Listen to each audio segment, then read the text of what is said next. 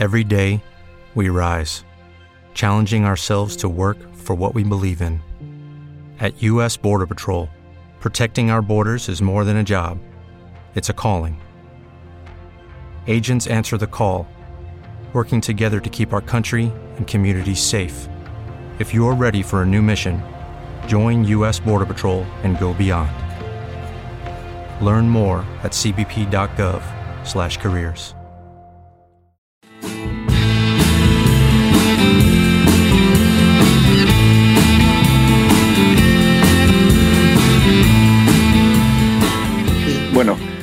tengo el enorme placer y el honor de presentar a, José Luis Abascal. José Luis Abascal eh, fue abogado en el juicio del 11M, fue de la defensa de Yamal Zougam y Basel eh, Galyun. Eh, Zougam sigue en prisión. Galyun, en un principio, es acusado por ser eh, autor material del 11M, aunque tan solo se le condena a 12 años por eh, pertenencia a grupo terrorista. El Supremo lo absuelve en 2008, es expulsado a Siria y allí es detenido y recluido en, en- en paradero desconocido. Em, bueno, José Luis, como te decía, un placer que estar, poder estar contigo. Eh, te lanzo la primera pregunta. Hola, qué Eh, buenas fuiste, design- fuiste designado de oficio eh, para la defensa de estos dos acusados. Entonces, querría saber qué es lo que se te pasa por la cabeza cuando, cuando te comunican lo que se te viene encima.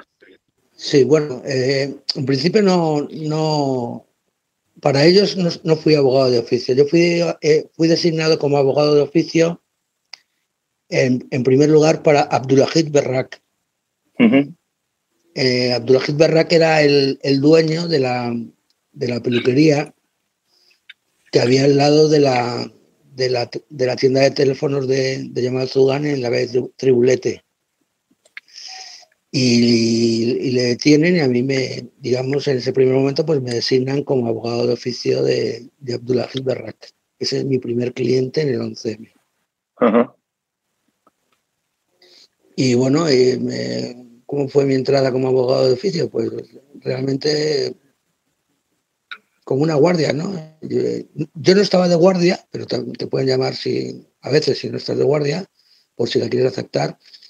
Entonces me llamaron desde el Colegio de Abogados, me advirtieron del, del caso de, de que se trataba, que si quería aceptar la guardia y que si quería aceptar eh, la defensa, que era un, un acusado o un, un detenido por los, por los atentados del 11M y que se quería aceptar la designación. Y bueno, en aquel momento dije, dije que sí, era. Y, eso eh, fue, fue casi al principio de, de- de toda la instrucción, o sea, estamos hablando de la- del del 19 de marzo, 20 de marzo del 2004, o sea que estábamos todos todavía bajo el shock de los atentados y de, y de las circunstancias que estaban envolviendo al país.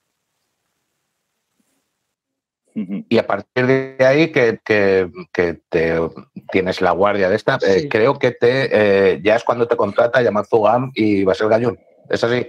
Eso fue más tarde. Yo estuve con Abdullah Berrak y más tarde me contrató Basel Gayun eh, y, y pasé a, a- a defender a los dos. Y luego eh, Abdullah Berrak quedó fuera del, del auto de procesamiento y un mes o dos meses antes de, de- del juicio, eh, Yamal Zugan me contrató.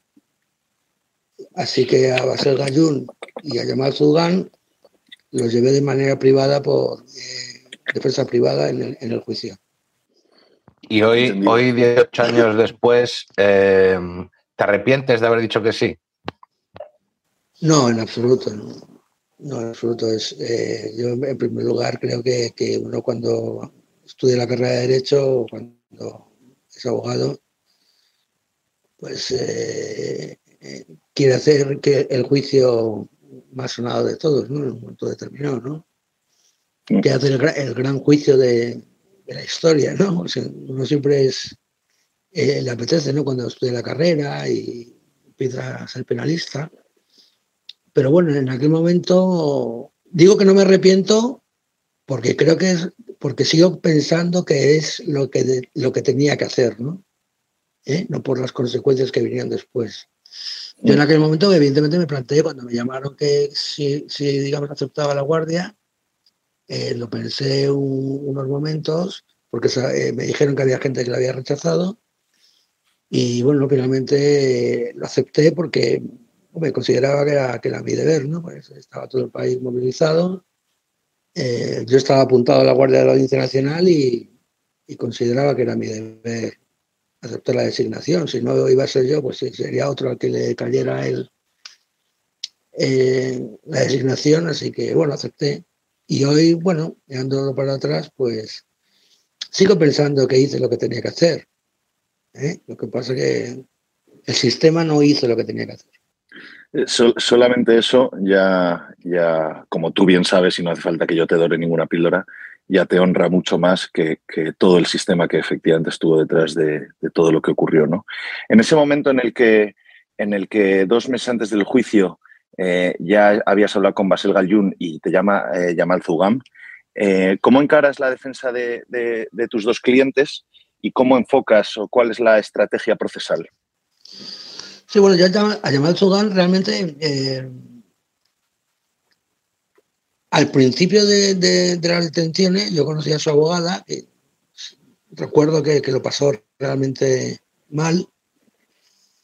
Y bueno, y, vinieron a contratarme y yo mi, estrategia procesal fundamentalmente con los dos era, en primer lugar, defender su presunción de inocencia. ¿eh? Primero me tenía que demostrar la fiscalía tenía que demostrar las acusaciones eh, populares y privadas, eh, tenía que desvirtuar la presunción de inocencia de mis clientes. Y luego, pues como segunda providencia, ir desmontando las pruebas, las supuestas pruebas de cargo que, se habían planteado desde, desde la Fiscalía. Y esa, esa, esa fue mi estrategia procesal. Evidentemente, claro, eh, ¿Qué es lo que ocurre? Que a todo el mundo no le gusta que la, defensa, o, bueno, realmente es increíble que, la gente acuse a la defensa de defender a su cliente con todas las armas posibles, ¿no? De todas las armas posibles es crear la duda sobre quién hizo el crimen, ¿no? Con, con Basel Galjun. Sí, sí, continúa, por favor. No, que es una duda legítima, ¿no? y una estrategia legítima sobre, digamos, realizar planteamientos sobre quién realizó el crimen, ¿eh?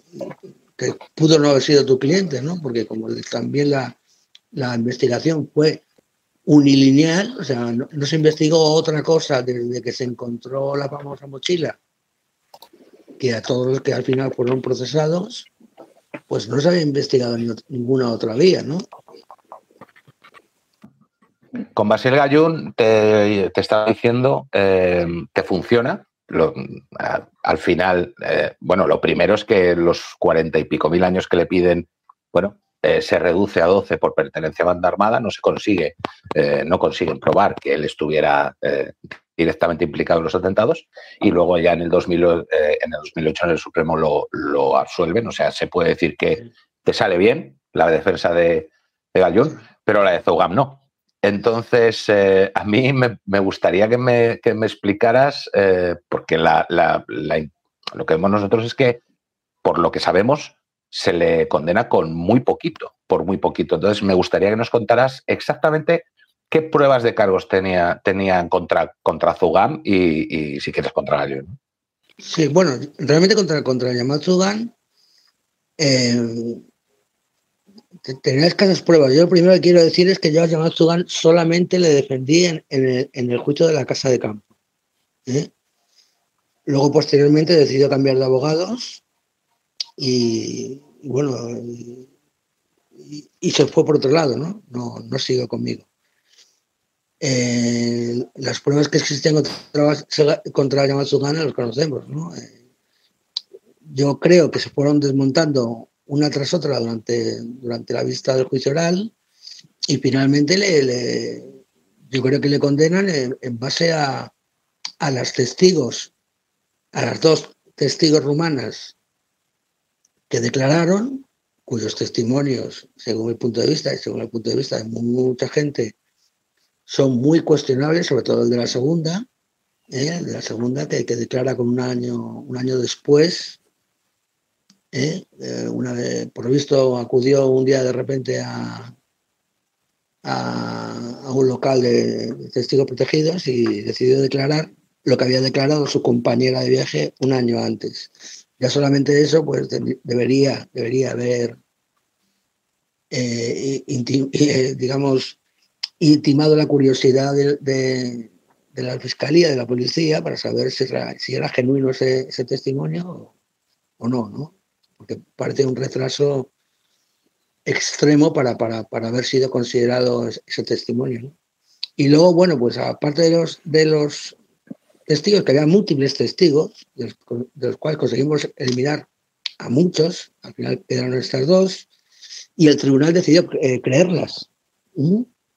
Decidió creerlas a, a, pesar de los, de los desajustes de sus narraciones y de los desajustes de tiempo, y de haber eh, eliminado a, a, varios testigos más que existían contra Zugan, contra cualquier sentido común y lógica, el tribunal decide creer a estas dos señoras.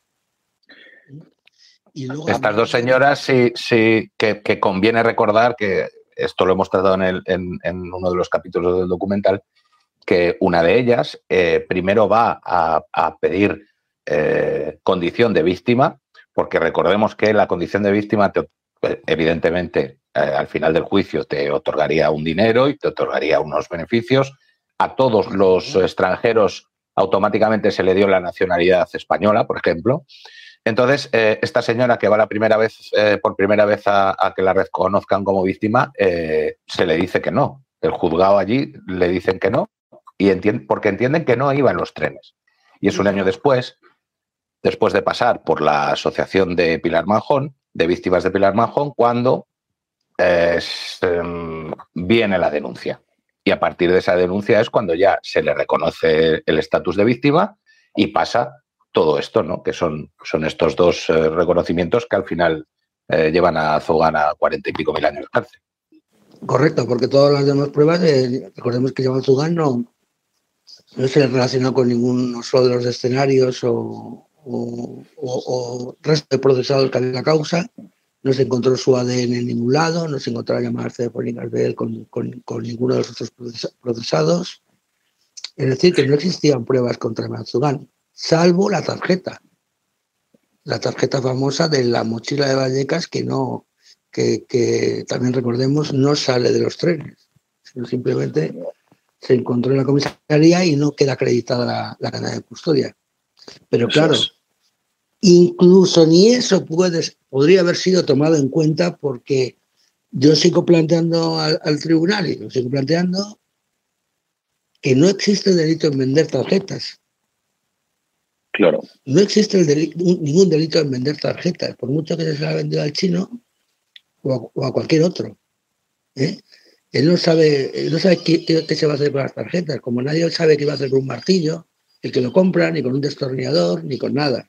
Él únicamente, ni el corte inglés tampoco sabe qué van a hacer con las tarjetas. Él, él únicamente vendió las tarjetas. De ahí a extraer la conclusión de que estaba colaborando en un atentado, etcétera, etcétera, pues me parece que es un, un auténtico disparate eh, lógico y desde luego jurídico. Sí, eh, después de todo lo que hemos de todo lo que hemos dicho entre la tarjeta, las dos testigos rumanas, eh, la pregunta puede, puede parecer capciosa, pero me hago cargo, es decir, la lectura es mía. Con todo esto lo que hemos hablado aquí y todo lo que se ha hablado durante todo el documental con respecto a, a la vista de, en la Audiencia Nacional, eh, ¿fue la, la, vista oral fue un juicio por unos atentados o crees, José Luis, que se convirtió en un juicio político? Yo, yo siempre he creído que, que el 11M es un atentado político.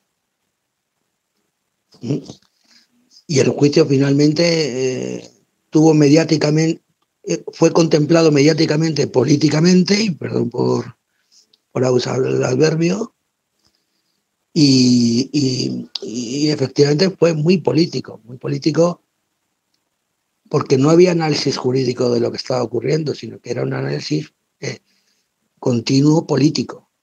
si tú mencionabas a una determinada banda terrorista, pues ya es que eras un facha y no sé qué.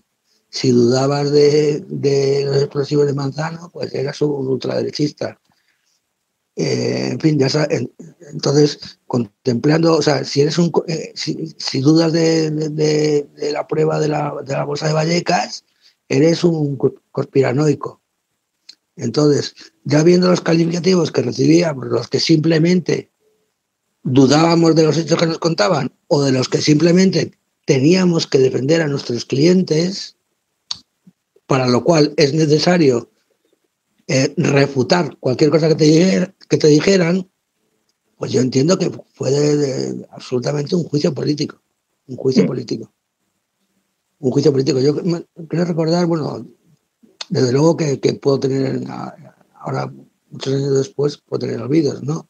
Por eso siempre me remito a los dos, a los, a los dos informes que hice en la Casa de Campo respecto a todo el tema probatorio de, de y de, de Basel Después de todas estas. Sí, después de, de, todo lo que hemos estado viendo en el docu y todo lo que nos estás contando, ¿no? Em, todas estas dudas que ponemos de manifiesto en el documental, ¿no? Y, ya te digo, las, las, que nos podrías explicar tú, que seguro que, que hay un millón más. Em, ¿Puedes decirnos, por favor, eh, para ti, en tu opinión, los tres elefantes más grandes de la habitación? Son, ¿Cuáles son las tres mayores incongruencias de todo este caso? Algo que, digas que es que, mm, o sea, no se puede rebatir esto. Bueno, la, primera es la destrucción de los trenes. El primer gran elefante, además que lo puede ver cualquiera, es la destrucción de los trenes. No existe orden judicial para destruir los trenes. El responsable máximo de Renfe, el señor Corsini, declaró ante la juez Corocillán que no recibió eh, ninguna resolución judicial que le ordenara eh, destruir los trenes. En cambio, los destruyeron. Eso es, vamos, eso eh, anularía absolutamente toda la causa, porque, porque peca de nulidad de, de destrucción del escenario del crimen, destrucción del cuerpo del delito, en fin, eh, la causa adolece de, sentido común desde, el primer momento. La segunda, el segundo elefante es la, es la furgoneta Kangoo. La furgoneta Kangoo que aparece en Alcalá de Henares y que, y que parece querer llamar la atención desde el primer momento, porque, porque, porque parece ser que, los, que, que se quería llamar la atención esa es, ese es el inicio de, una, de una investigación un tanto extraña, porque allí ya sabemos que los, que los perros no olieron ningún explosivo. Ya sabemos que, el, policía que se encargaba de los perros refutó absolutamente la, la, tesis de la fiscalía en cuanto que habían llevado en la furgoneta 30 o 50 kilos de explosivos. Si hubiesen llevado 30 o 50 kilos de explosivos, el perro lo habría olido ahí se refuta y se acaba esa teoría. Luego, además, el perro tampoco olió el, famoso cartucho de resto de cartucho de goma seco que, que, dicen que venía, que estaba en la parte delantera. Ese es otro gran elefante que, que, yo entiendo, que yo entiendo que quedó refutado en, la vista cuando el policía de canino, el policía de los perros, eh, declaró aquello. Y la tercera, el tercer gran elefante, la, la bolsa de Vallecas. La bolsa de Vallecas que apareció en una comisaría, casualmente, eh, sin haber quedado acreditada la cadena custodia que, que, la llevó hasta allí desde los escenarios de los trenes. Las tres, las tres pruebas que he citado anularían, eh, anularían por completo la instrucción y yo entiendo que, que, deberían causar la nulidad de, toda la instrucción y de, la sentencia del juicio.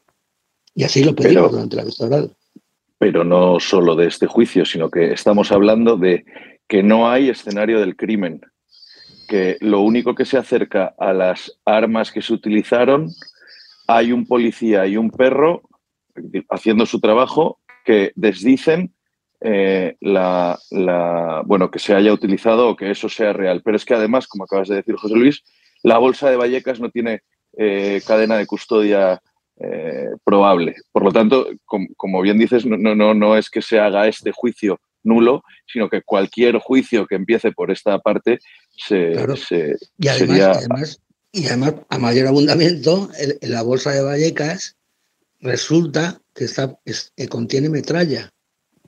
Además de que no estaban los, cables enlazados, contenía metralla. Eso ya y es. Eso, y eso la, distingue del resto de bombas que explotaban en los trenes, que ninguna de ellas tenía metralla. Eso ya es. Porque los cadáveres no tenían metralla. ¿Qué quiere decir esto? Pues que el que confeccionó la, la bolsa de la bomba de Vallecas no era el mismo que confeccionó las bolsas, las bombas que estallaban en los trenes. ¿Por qué? Porque si hubiese sido el mismo, no hubiese metido metralla en la bolsa de Vallecas. Con, todo esto eh, que acabamos de hablar, eh, la, pregunta es, ¿fue un juicio para averiguar lo que pasó o es que eh, se puede establecer claramente que, al final fue un juicio para establecer para confirmar un hecho previamente deducido, ¿no? Porque es que sobre el escenario directo del delito hay menos información que de todos los, de, todas las cosas que, rodean al juicio. Claro, es que digamos que se creó, se creó una versión oficial y esa versión oficial llegó hasta el juicio y en el juicio, como habéis podido observar, pues se desmontó gran parte de la versión oficial. ¿Qué ocurrió? Pues que aguantaron cuatro, cuatro, cuatro tornillos, echando mano de, lo que quedaron de los trenes en el juicio del 11M.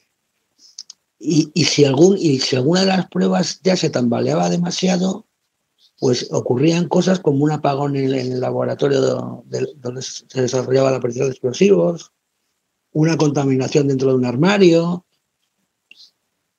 En fin, ocurrían cosas inusuales que deberían haber eh, producido la nulidad de, la prueba pericial y extraer la conclusión de que no se podía averiguar el arma del juicio. Todas estas... Eh, Según el sentido todas, común. Sí, todas... Es que, claro, todas estas incongruencias, todas estas cosas que pasan, dices, y el hecho de que el juicio tenga que seguir sí o sí por la misma senda y que no pueda girar a ningún lado, eh, claro, eh, te puede hacer pensar mm, qué se está escondiendo, ¿no? O qué es lo que no quiere que, se sepa eh, el juez, España, el Estado, ¿no? Entonces, ahí aparece... Sí.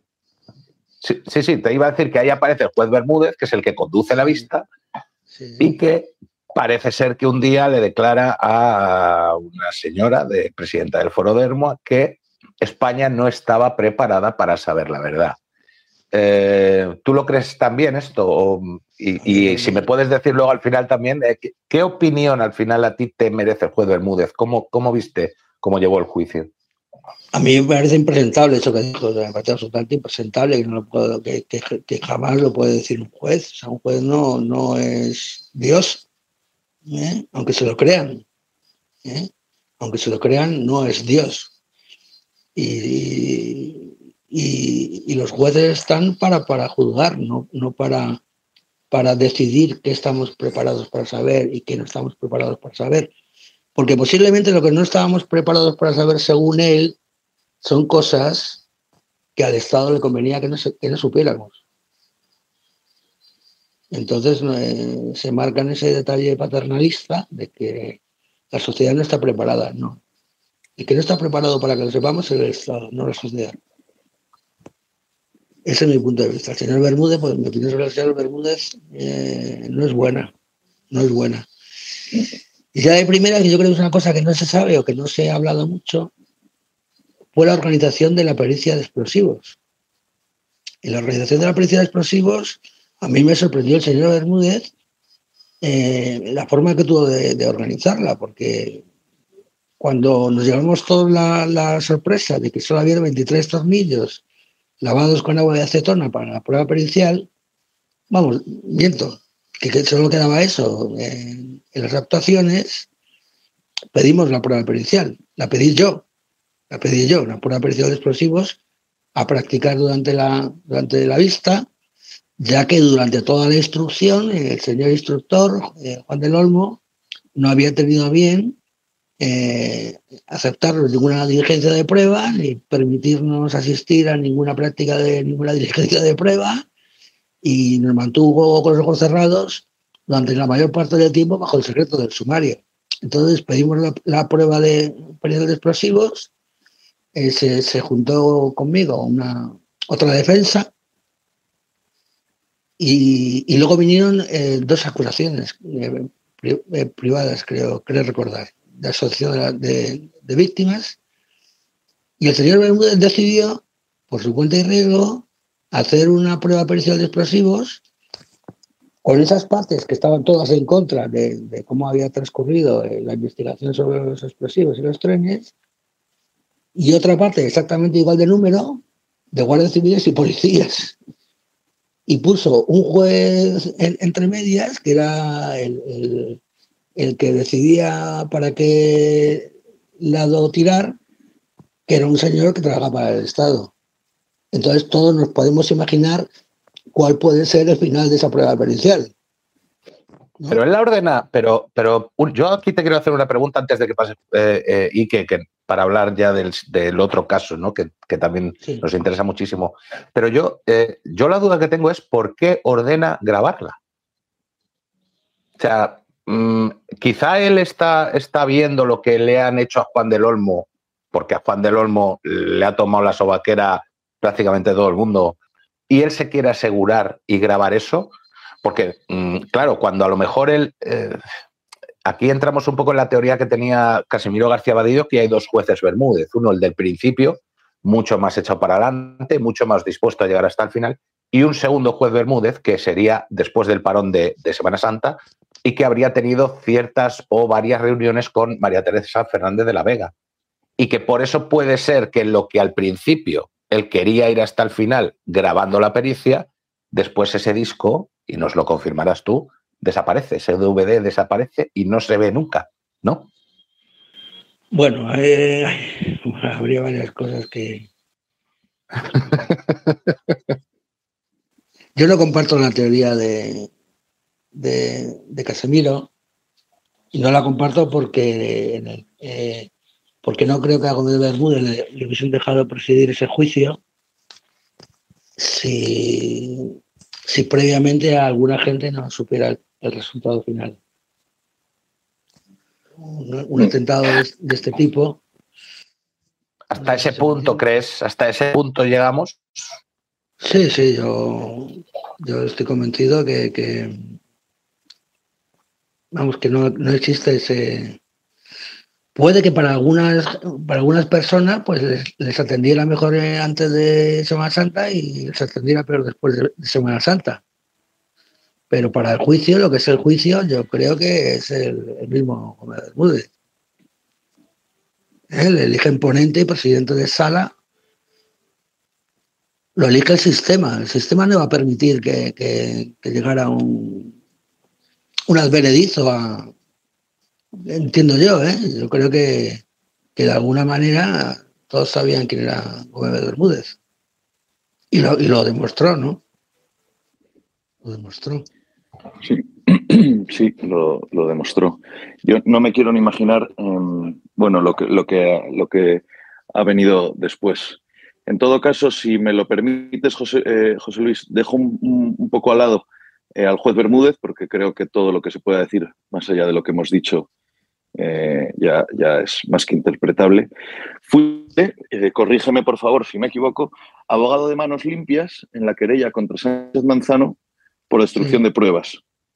Entonces, eh, bueno, de nuestro lado, a la hora de hacer el documental, hay, nos parece que hay muy poca información con respecto a ese juicio, hay mucha confusión entonces, eh, como, como, bueno, pues eh, perdona que utilice esta palabra, pero como, como protagonista, eh, me gustaría preguntarte que por qué se acusa a Sánchez Manzano, por qué se le acusa, por qué se le absuelve y quién es quien realmente, quién es quien realmente acaba acusándole.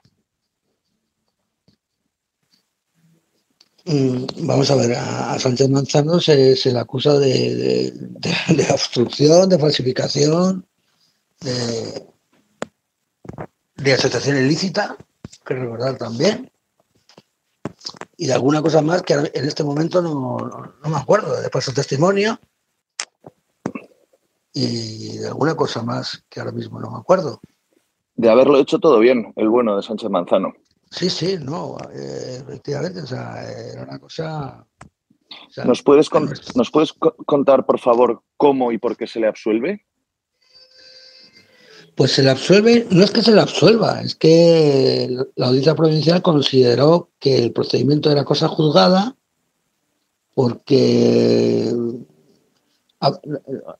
porque lo, eh, con anterioridad en otro juzgado de Madrid, una supuesta organización de extrema derecha había planteado una denuncia contra Sánchez Manzano con, un, con una fotocopia de un artículo y lo habían archivado. ¿Mm? Una denuncia sin, fundamento y sin, sin ninguna otra pretensión más que causar la cosa juzgada. En este país. Y esa. Sí, perdón. Sí, disculpa, eh, cuando eh, es Corocillán eh, la que al final acaba desestimando la querella o es ya la, la, audiencia provincial y no es Corocillán? No, vamos a ver. La audiencia provincial es la que, la que declara la cosa juzgada. Con lo cual Corocellán vale, vale. No, puede, no puede seguir instruyendo. Ok. ¿De acuerdo? Pero, pero, esa primera sentencia para la Asociación de Ayudas y Víctimas del 11M no fue para manos limpias, porque cuando se eh, diligenció el rollo de sala de la audiencia provincial, aún no estaba eh, personada a manos limpias. ¿Eh? Entonces Manos Limpias continuó. y, con y, con posterioridad eh, pudimos recurrir de nuevo a la audiencia provincial y el auto que nos que no que, que, depuso la audiencia nacional la audiencia provincial fue distinto que, el auto que, depuso anteriormente y cuestionaba la cosa juzgada, dados los antecedentes de la otra causa en la que se había declarado el archivo, y que no existe unanimidad en la jurisprudencia acerca de la cosa juzgada. No es lo mismo meter un papel para que archiven una cosa que, existe, que exista un procedimiento y que se declare la cosa juzgada después de practicar las diligencias, etcétera, etcétera. ¿no? Y entonces ahí no, no quedó clara. Entonces, yo personalmente les, trasladé este auto a la asociación de ayuda por si lo querían, digamos, de alguna manera eh, instruir en otro, en otro, en otro juzgado o, lo podían utilizar, porque yo creo que, creo que era utilizable, ¿no? Realmente, realmente. En, cualquier caso, nosotros seguimos instruyendo y ahí cuando, bueno, antes, mucho antes de todo eso, yo entiendo que la Asociación de Ayudas eh, Víctimas de, del 11M pudieron haber pedido en cualquier momento el procesamiento de, Sánchez Manzano. Es decir, no tenían que esperar a que yo terminara de destruir lo que yo quería destruir. No, sé si me explico. Sí, sí, sí, sí, que eran, que eran querellas diferentes, o sea, eran procesos diferentes, ¿no? Que confluían en un mismo sitio. Correcto. Entonces, cuando eh, José María de Palos terminó de instruir con los testigos que él consideró oportunos, eh, Sánchez Manzano, Corrales o quien fuera, pues le pudo haber pedido a, Corosillán el, auto de procesamiento contra Sánchez Manzano. Podemos decir entonces, José Luis, que eh, la querella que interpone el Chema de Pablo con eh, afectados, con la Asociación de Afectados por el 11M, esa es la que se acaba retirando, ¿no? Y la, de manos limpias, que es la que interpones tú, queda ahí como en una especie de limbo, ¿no? Correcto, porque a mí no me habían archivado la causa por cosas juzgadas. ¿Entiendes? Y como a mí, a mí la audiencia provincial no me había archivado la, causa eh, por cosas juzgadas, porque yo no estaba personado en ese rollo de la audiencia, yo seguí solicitando diligencias probatorias. Y, y ahí pues ya, bueno, antes también, ¿no? Pero ahí vino eh, Corsini, vienen otros cargos de Renfe, vinieron la gente de Maxan, etcétera. Porque claro, ahí, ah, claro, en esta estamos hablando de 2011, 2010, eh, hasta 2012 aproximadamente, ¿no? Sí. Eh, ahí es Corocillán, la jueza del 42 de Madrid, ¿puede ser? 43. 43. El 43 de Madrid, sí, perdona. Eh, y es Corocillán, ¿no? La que, la que admite a trámite. Sí, sí. Eh, y quien está. eh, y sí, sí, por supuesto. Y quien está muy, muy cerca, en mi opinión, de reabrir por completo el caso. O sea, mm, Cerca, para mí estuvo muy, muy cerca. ¿Se la quitaron del medio? Bueno, hay una, hay una grabación de- del comisario de Villarejo con, con Javier de la Rosa, publicada por un periódico, por un digital español, en la que se coordinan para eh, desalojar a Corocillán del juzgado y, y, digamos, quitarle todo el poder judicial, todo el poder como, como juez que tiene. ¿Mm? Durante la instrucción también de, de también ocurre otra, otra cosa, que es la aparición del vagón de Santa Eugenia en, las, unas, instalaciones de Renfe, que finalmente el fiscal, eh, unas actuaciones que, se inician por la Fiscalía de Madrid, que se piden desde el, juzgado de, de, Corocillán y que el fiscal jefe de, del CSJ de Madrid, Eduardo Esteban, termina archivando y contra, y contra el que después iría manos limpias por una querella, pues por prevaricación y obstrucción, claro. Eh, a mí, aquí, con lo de Corocillán, eh, bueno, que queda claro, en aquella época gobernaba el PP. Entonces, sí, sí, sí. La policía patriótica. ¿En qué sentido eh, puede tener ese, ese cambio de actitud tan brusco que con, con, el PP ahí, que entiendo que eh, lo voy a decir yo, ¿eh? esto, esto, va de mí, que es mismo perro, distinto collar, ¿no? Eh, y que fuera precisamente Torres Dulce quien le diera la puntilla a cualquier probabilidad de, sí. de, reabrir el caso. O sea, ¿qué sentido tiene eso?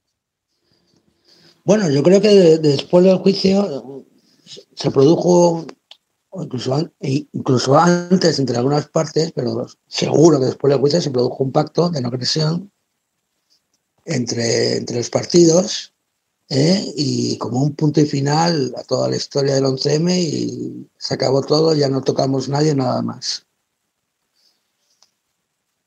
Y, Qué horror. Y, y, claro, pues el PP respetó el pacto. Así le va también, ¿no? Pero, sí. pero el, el PP, eh, digamos, y el PSOE estaban de acuerdo en investigar más el 11M. Está claro, ¿no? Porque, porque las pruebas contra a favor de la reapertura eran monumentales y los testimonios conseguidos ante el Corocillán eran, eran decisivos ¿eh? para demostrar que Manzano había mentido. Y, otra, y una consecuencia eh, también que nosotros insistimos sobre ella en, en la querella contra Sánchez Manzano es que es, o sea, que es, que es incalificable ¿eh? ordenar el examen de todas las pruebas eh, de explosivos de, del atentado a una perito química que ni siquiera escribió en un papel. Ella dice que sí. sí bueno, y luego lo enseñó. Sí, claro. claro. Ella dice que sí. Pero cuando no, le pidió Bermúdez, cuando le pidió Bermúdez el papel, presentó allí un papel nuevecito, recién salido del, de la, del paquete folio, ¿sabes? ¿sabes? Claro, hay que aceptar, efectivamente. Hay que aceptar pulpo, claro. Pero ni siquiera eso es, es algo, digamos, serio. O sea, tú no puedes eh, dedicar solamente a una perito química que ni siquiera es TEDAX a investigar todos todas las explosiones de los trenes. O sea, no es... Esa mujer quedó muy mal también en juicio. Ahí Chema de Pablos la acorraló y la dejó, la dejó tiritando. Cuando le empieza a sacar todos los casos donde se mandaba después todo a policía científica y en este caso no se sabía por qué no se había mandado. Que ella decía que no y. No, no, no. Claro. sí, sí, efectivamente. O sea, ahí, ahí ella, bueno, ella, ella, es una mandada en el fondo. O sea, ella no. Claro. Todos los informes periciales de explosivos deben firmarlos dos técnicos en. O sea, dos peritos en explosivos. Y todos los informes periciales del laboratorio TEDAX de Manzano iban firmados o por la o por la perito químico solo o por la perito químico y Manzano que no es TEDx, ni está habilitado para firmar ningún informe, con lo cual de primera ya serían nulos. Es, es eh, tremendo. Eh, bueno, es terrible, es terrible. Eh, José Luis, si te parece bien, para terminar, han pasado 18 años. tras estos 18 años, ¿qué crees que pasó? Y te lanzo ahora con los documentales y demás, y no Netflix y Amazon, Netflix no sé si dice en su tráiler que por fin desvela la verdad de lo que ocurrió en el 11M. ¿no? Entonces te pregunto, ¿qué crees que pasó? Porque te, voy a ser muy sincero, me fío más de ti que de Netflix. Y si crees que se sabrá alguna vez la verdad. Bueno, yo, yo creo que, que el atentado tiene muchos beneficiados.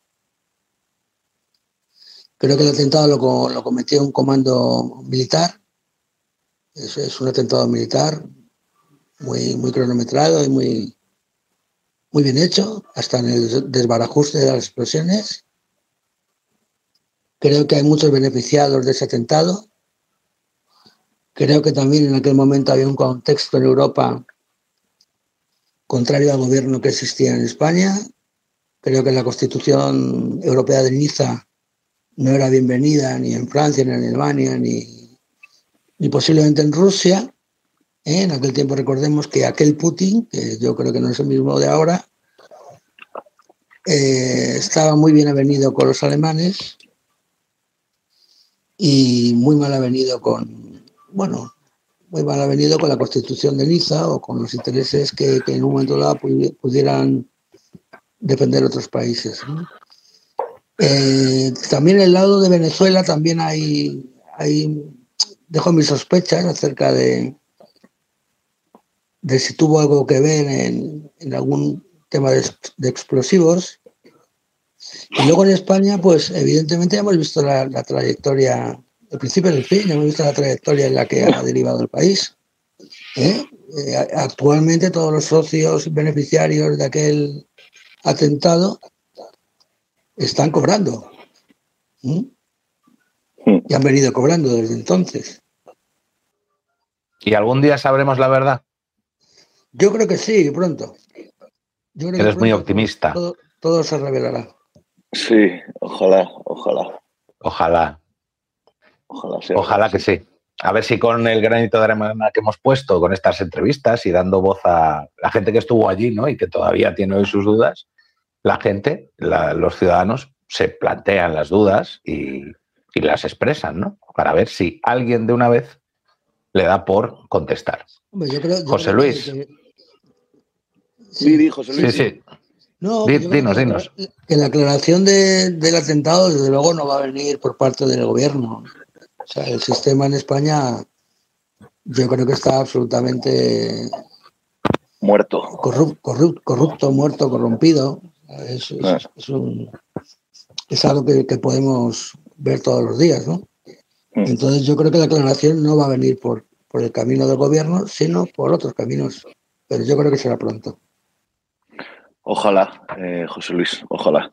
Eh, para mí, como ya te he dicho al principio y quiero repetirte, ha sido un placer poder hablar contigo, José Luis.